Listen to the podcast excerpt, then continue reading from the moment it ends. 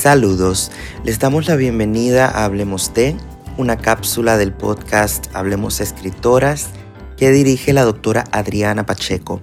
Les saluda Wilfredo José Burgos Matos, estudiante de doctorado en literatura y culturas caribeñas en la Universidad de Texas en Austin.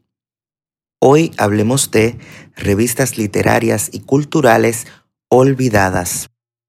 Las mujeres escritoras mexicanas han estado desde finales del siglo XIX y principios del XX a la vanguardia de la producción de conocimientos culturales, literarios y políticos.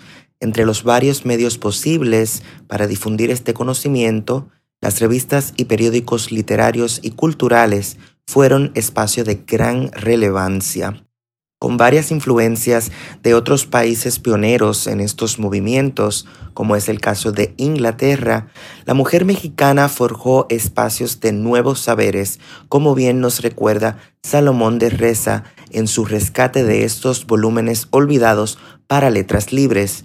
Aquí les va una breve compilación de estos textos. Las hijas del Anáhuac, que fue publicada desde 1873 hasta 1874 fue la primera revista literaria mexicana publicada por mujeres. Fue fundada y dirigida por Concepción García y Ontiveros. Este foro sirvió como medio de expresión para las alumnas de la Escuela de Artes y Oficios para Mujeres de México en un tono decididamente feminista atemperado a la época, se encargó de promulgar un mensaje eminentemente ilustrado en el que buscaban traer a la luz conocimientos de las ciencias y las artes. Más adelante nos encontramos con el Álbum de la Mujer, publicada desde 1883 hasta 1901. Su fundadora y directora fue Concepción Jimeno de Flacker, una española que se interesó muchísimo en la mujer mexicana y su día a día. Sus colaboradoras eran, asimismo, en su mayoría españolas y trataban de ofrecer discursos conciliadores entre las mujeres españolas y las mexicanas. Este número costaba 25 centavos, que para la época era una pequeña fortuna. Entre los temas encontramos la educación moral y estética de la mujer y se vendió en varios países latinoamericanos. En 1887 se funda Violetas del Anáhuac, que estuvo publicada hasta el 1889. Esta revista es la más conocida de todas en este periodo. Su fundadora y directora, Laureana Wright, se considera la precursora del periodismo femenino y una de las primeras feministas latinoamericanas. Su subtítulo, Periódico literario redactado por señoras, apenas deja entrever el amplio espectro de los temas que discutían. Estos iban desde filosofía a la moral y la pedagogía hasta la ciencia y la política, sin descuidar, por cierto, la literatura y la moda.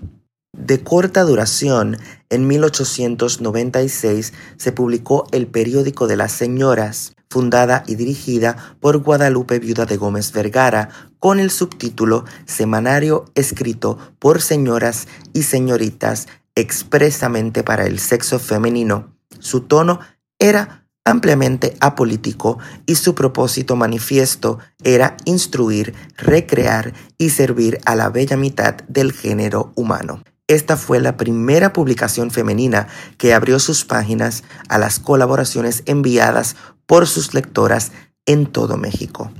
Vesper, fundada en 1901, que estuvo en circulación hasta 1932, fue la publicación femenina más política de todas. Su subtítulo, Justicia y Libertad, anunciaba claramente su orientación combativa y antiporfirista.